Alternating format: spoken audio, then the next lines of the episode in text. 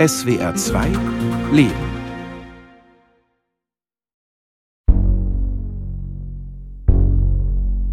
Bei mir, selbst da, wo ich komme, es gibt ja auch viele, die, die wurden hierher gebracht, die, die wurden hier hängt und enthauptet.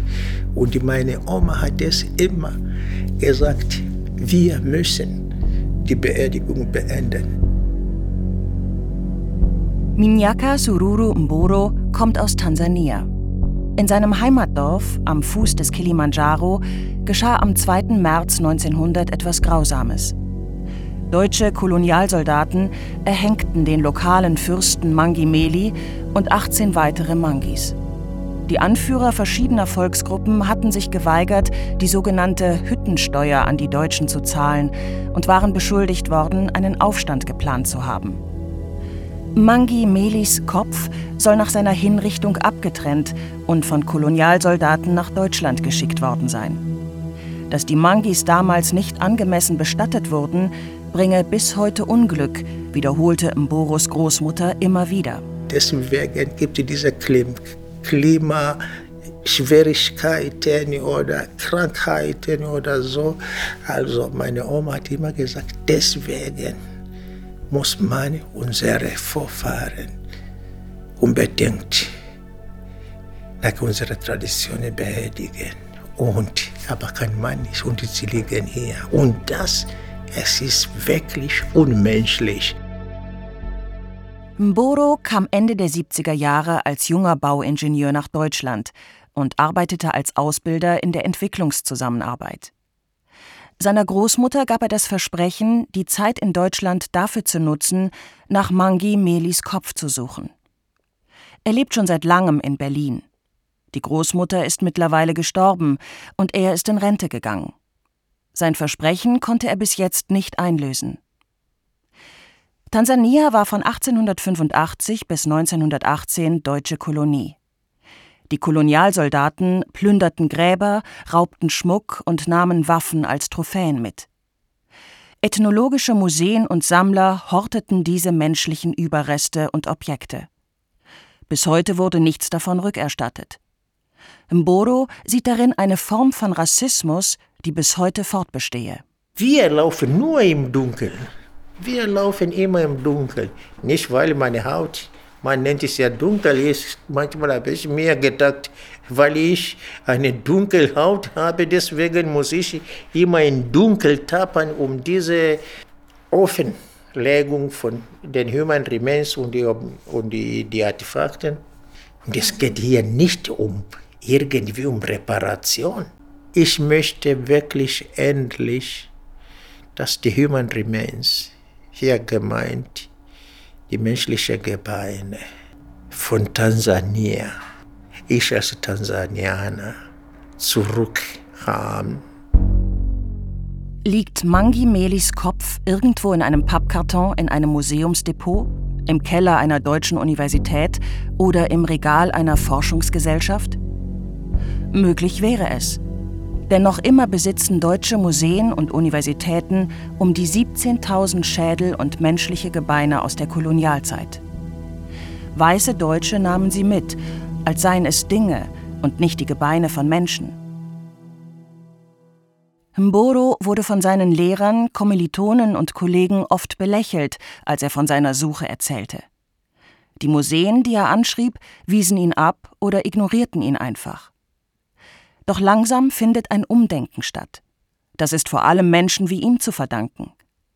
Auf seiner hartnäckigen Suche nach dem Kopf von Mangi Meli hat Mboro inzwischen sogar Verbündete gefunden. Wäre wahrscheinlich besser, die umzulegen. Könntest du mir tatsächlich einmal ja. zur Hand geben? Konradin Kunze ist einer von ihnen. Gerade schraubt der Schauspieler, Autor und Regisseur eine Spanplatte auf eine Stellwand. Er baut eine Ausstellung in Berlin auf, die er und Momboro gemeinsam mit einer Kollegin aus Großbritannien und einem Kollegen aus Tansania entworfen haben. Sie haben diese mobile Ausstellung schon in sechs Dörfern am Kilimanjaro gezeigt. Hier in Deutschland wollen sie nun dafür sensibilisieren, wie sehr Menschen in Tansania die sterblichen Überreste ihrer Ahnen aber auch Objekte wie Schmuck oder Waffen seit der Kolonialzeit vermissen. Wenn ich selber zurückgucke, in der Schule habe ich nichts darüber gelernt, gar nichts über deutsche Kolonialgeschichte und ist relativ spät durch Theaterprojekte entstanden und tatsächlich ne, durch Reisen entstanden, dass ich mich überhaupt mit dieser Kolonialgeschichte auseinandergesetzt habe. Und es ist dann immer wieder erschreckend zu sehen, also welche, auch welche Gräueltaten wir Deutsche angerichtet haben auf der Welt und es dann auch noch relativ gut geschafft haben, es zu verdrängen über Jahrzehnte. 2016 fing Konradin an, sich mit dem Thema zu beschäftigen.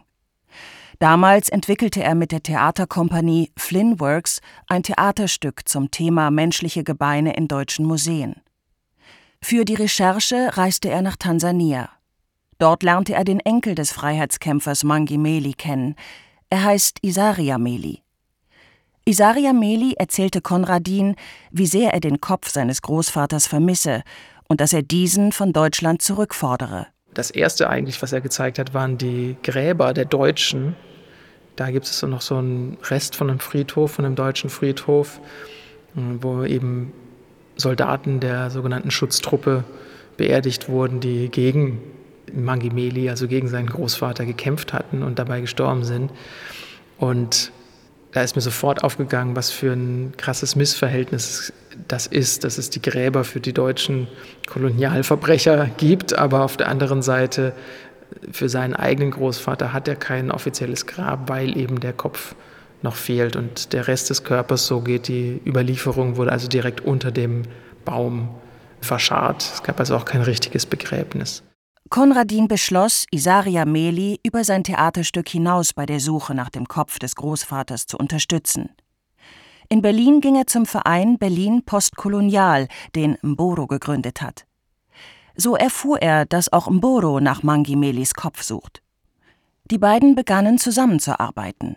Da gibt es die Erkenntnis, dass die Nachfahren angewiesen sind auch auf Menschen wie mich, die in Deutschland leben, die Zugang zu Institutionen haben, die Deutsch können, die die alte Schrift, die Kurrentschrift entziffern können, die inzwischen jetzt eben Netzwerke auch haben von Menschen, die ProvenienzforscherInnen und so weiter. Konradin recherchierte in Archiven nach Briefen, Zeitdokumenten, Fotos. Das, was er fand, ist sehr ambivalent. Also das ist das Porträt von Mangimeli zeigt ihn, das ist auf Basis eines Fotos aus der Kolonialzeit von Hans Meyer. Der hat Mangimeli mehrfach äh, fotografiert. Hans Meyer war Afrikaforscher. Er bestieg als erster Weißer den Kilimanjaro. 1915 wurde er Direktor des Instituts für Kolonialgeographie in Leipzig. Das Foto in der Ausstellung zeigt einen jungen Afrikaner. Er hat ein schmales Gesicht, trägt ein weißes, kragenloses Hemd Ohrringe und eine Art Filzhut, um den herum ein gestreiftes Tuch geknotet ist. Über die linke Schulter hat er einen Baumwollumhang geworfen. Ernst, entschlossen und würdevoll sieht Mangi Meli aus. Offenbar gab es auch das während der Kolonialzeit, den Blick auf Augenhöhe und ein ernsthaftes Interesse für die Einheimischen. Verstörend hingegen sind die Briefwechsel zwischen den deutschen Kolonialsoldaten und angesehenen Wissenschaftlern, wie dem Begründer der modernen Pathologie und späteren Rektor der Berliner Universität Rudolf Virchow. Oder mit dem Arzt Felix von Luschan, der ab 1909 den ersten Lehrstuhl für Anthropologie an der Berliner Charité innehatte. Die Forscher betrachteten schwarze Leichname als Forschungsmaterial an dem sie sich beliebig bedienen konnten. Aus einem Brief von Hauptmann Moritz Merker an Felix von Luschan. Die Auslagen, die ich wegen der Skelette hatte, sind gering. Gekauft habe ich nur die Kisten. Den Ausgräbern gab ich kleine Backschische und reichlich Seife als Trost für die Arbeit, die sie nicht gern tun. Es werden zusammen kaum mehr als 20 Mark sein. Übrigens könnte sicher hier an der Küste ein reiches Material an Skeletten gewonnen werden, man bräuchte dies nur auf Kettengefangene, um deren Leichen sich sonst niemand kümmert, ausdehnen, denn durch den Karawanenverkehr kommen hier die Leute der verschiedensten Stämme und Blutmischungen zusammen. Diese zutiefst rassistische Haltung kommt nicht nur in den Soldatenbriefen zum Ausdruck. Sie war ganz offiziell Teil der damaligen wissenschaftlichen Praxis.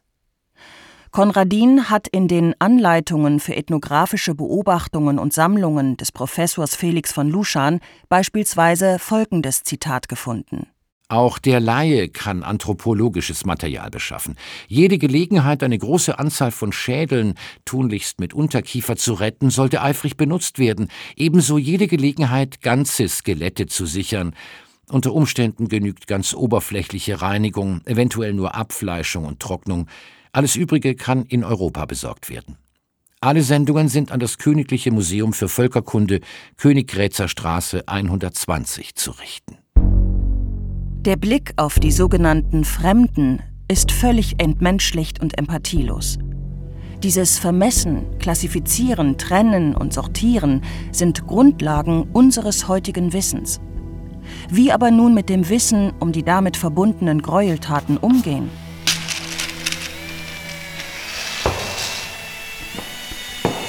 Konradin führte sein Theaterstück über die menschlichen Gebeine und die Verbrechen der Kolonialzeit in Tansanias größter Stadt Dar es Salaam auf.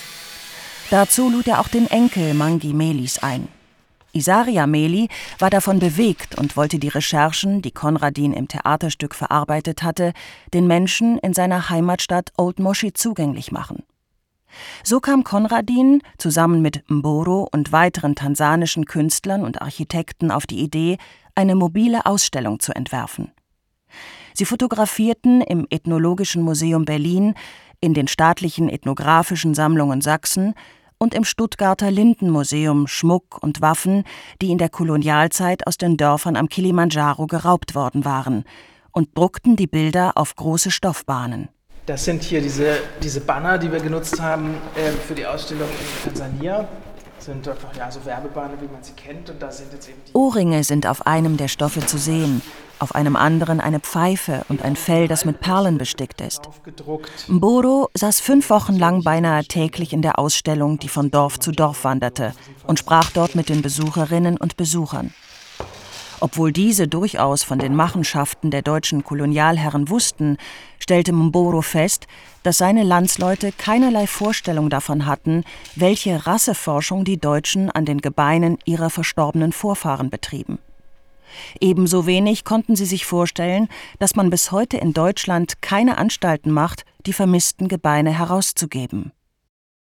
Ungläubiges Staunen, diese Reaktion erfährt auch Konradin als weißer deutscher Mann von Seiten seiner tansanischen Gesprächspartner und Gesprächspartnerinnen. Ich werde immer wieder gefragt, ja, aber was wolltet ihr denn mit den Köpfen oder mit den Gebeinen?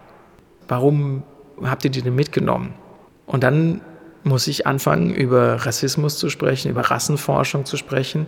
Und das ist in Tansania etwas, was weitestgehend jetzt nicht bekannt ist dass diese Gebeine dafür verwendet wurden oder dass dieses Denken möglichst viele, also damals haben sie die Wissenschaftler das ja Material genannt, also Menschenmaterial zu sammeln, also wie so eine Datensammelwut, um etwas einerseits über die Entstehung der Menschheit herauszufinden und auf der anderen Seite eben dann diese Rassen zu konstruieren und irgendwelche wissenschaftlichen Belege für diese krude Theorie der weißen Überlegenheit zu finden, was ihnen nicht gelungen ist. Das Unverständnis der Tansanierinnen und Tansanier konfrontiert uns Weiße mit dem unangenehmen Gedanken, dass unsere Vorfahren zwar große wissenschaftliche Leistungen vollbracht haben mögen, gleichzeitig aber zutiefst unmenschliche Einstellungen hatten. Auch Bernhard Heb, Kustos bei den staatlichen Museen zu Berlin und verantwortlich für die anthropologische Sammlung der Stiftung Preußischer Kulturbesitz, hat die Zusammenarbeit mit tansanischen Kolleginnen und Kollegen mehr als nachdenklich gemacht. Es gibt so viele Fragestellungen, mit denen ich überhaupt gar nicht gerechnet hätte. Einfach so eine, so eine Grundfrage wie, warum habt ihr die Schädel mitgenommen? Und dann zähle ich natürlich auf anthropologische Forschung, Vernetzung und so weiter. Es wird aber nicht verstanden im Sinne von, das ist doch kein Grund, Menschen mitzunehmen. Was, warum macht ihr sowas oder warum habt ihr sowas gemacht? Also was ist, was ist quasi falsch bei euch gewesen, dass man sowas überhaupt in Erwägung gezogen hat? Die Grausamkeit der Kolonialgeschichte zeigt sich auch heute noch im Umgang mit den menschlichen Gebeinen. Ein Teil der Schädelsammlung, die Bernhard Heb betreut, war lange Zeit in der Obhut der Charité. In einem viel zu warmen Bunker waren die Überreste verstorbener Afrikaner einfach vergessen worden. Viele der Schädel waren verschimmelt und wurden weggeworfen. Was umso mehr beschämt, wenn man weiß, wie schwer für die Menschen in Tansania der Verlust der Gebeine ihrer Vorfahren wiegt. Mboro hat besonders berührt, was ihm ein Junge aus der neunten Klasse auf die Frage geantwortet hat, wann die Ahnen seiner Meinung nach zurückgebracht werden sollten. Diese Klasse 9 Junge hat ja geantwortet, ich möchte, dass die am Sonntag zurückgebracht werden. Und da habe ich ihn gefragt, warum am Sonntag? Er sagt, ja, wir sind doch hier Christen. Dann am Sonntag, dann können wir sie vor den Altar und dann wir können für sie beten, bevor sie beerdigt sind. Ah, habe ich gesagt, ja, ich werde mich bemühen. Ich werde mich bemühen am Sonntag, aber auch wenn es nicht am Sonntag ist, werde sowieso hier eine Gottesdienst bei Beerdigung da gehalten, dann ist gut. Auf der Suche nach dem Kopf von Mangi Meli gingen Mboro und Konradin 2018 einen weiteren Schritt. Sie nahmen eine DNA-Probe von Isaria Meli. Die Stiftung Preußischer Kulturbesitz verglich sie mit sechs Schädeln aus der anthropologischen Sammlung. Allein hier lagern 7700 menschliche Gebeine. 40 Prozent davon stammen aus den ehemaligen deutschen Kolonien. Das Ergebnis der DNA-Probe leider negativ. Doch die DNA-Probe brachte weitere Nachfahren auf eine Idee. Sie fragten Mboro und Konradin 2022, ob sie nicht auch einen DNA-Abgleich mit Köpfen aus der Stiftung Preußischer Kulturbesitz machen könnten. Bernhard Heb, der Verantwortliche für die anthropologische Sammlung, erklärte sich einverstanden, DNA-Proben von acht Schädeln zu nehmen und mit den Proben, die Konradin und Mboro aus Tansania mitbrachten, zu vergleichen. Einer der Schädel war mit Akida beschriftet. Akida war ein enger Vertrauter Mangi Melis. Also ich wusste, dass der Bericht bald kommt, weil ich auch mit der Wissenschaftlerin in Kontakt war, die den DNA-Abgleich gemacht hat. Und ich hatte gehofft, dass es diese eine Übereinstimmung bei dem Akida geben könnte. Ansonsten habe ich mir nicht viel davon versprochen, weil es eben keinen konkreten Hinweis gab, außer ne, zu der Region. Und dass dann doch so viele Übereinstimmungen waren, hat mich überrascht. Und natürlich habe ich mich auch gefreut, weil ich wusste, für die Familien bedeutet es sehr viel. Die gute Nachricht, drei Ahnen konnten so identifiziert werden. Eine zentrale, offen zugängliche Datenbank aller menschlichen Überreste aus kolonialen Kontexten ist jetzt in Arbeit. Sie wird beim Deutschen Zentrum für Kulturgutverluste angesiedelt sein. Die schlechte Nachricht ist, dass von Mangi Meli immer noch jede Spur fehlt. Mboro hat darüber mit Isaria Meli gesprochen. Der Enkelsohn von ihm, Isaria, wir sind schon sogar Freunde geworden. Und immer ruft er an, ja, schon etwas an was gestoßen? Und jetzt hat er eine Mischung von Freude und auch sehr traurig, weil jetzt haben wir den Kopf von Mangimolelia gefunden, der wurde zusammen mit seinem Großvater erhängt wurde. Aber auch zu mir gesagt, er freute sich auch, mindestens haben wir einer gefunden. Und er aber auch, wie auch traurig, dann haben wir auch der große Berater von dem Angemeli auch gefunden, der Sindato. Jetzt, da drei Ahnen zweifelsfrei identifiziert wurden, sollte man meinen, dass ihre Gebeine nun nach Tansania zurückgeschickt würden, um dort endlich ihre letzte Ruhe zu finden. Doch so einfach ist das nicht. Wir sind ja eine staatliche Institution, die staatlichen Museen zu Berlin. Ne? Das heißt, wir können uns auch über die staatliche Ebene nicht hinwegsetzen.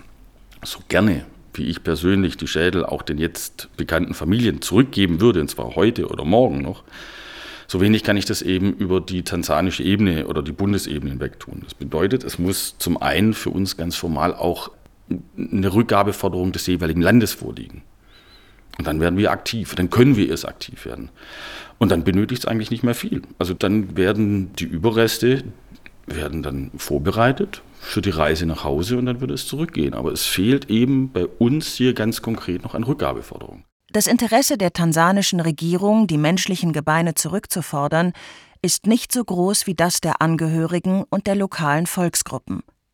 Doch die haben jetzt Druck gemacht auf ihre Regierung. Konradin und seine Kollegen und Kolleginnen in Berlin sind fertig. Alle Stellwände sind aufgestellt, Fotos, Texte und Banner aufgehängt, der Raum mit Möbeln eingerichtet. Der Film Mangi Meli Remains läuft. Eine Drahtskulptur in Form eines Kriegers ragt den Besucherinnen und Besuchern entgegen. Heute, es ist der 12. Oktober 2023, ist Ausstellungseröffnung. Die ersten Gäste kommen schon. Darunter sind auch eine Staatsministerin im Auswärtigen Amt und der tansanische Botschafter. Mboro wird eine Rede halten. Ob Konradin und Mboro Mangimeli noch finden werden, ist nicht sicher. Aber aufgeben wollen sie noch nicht.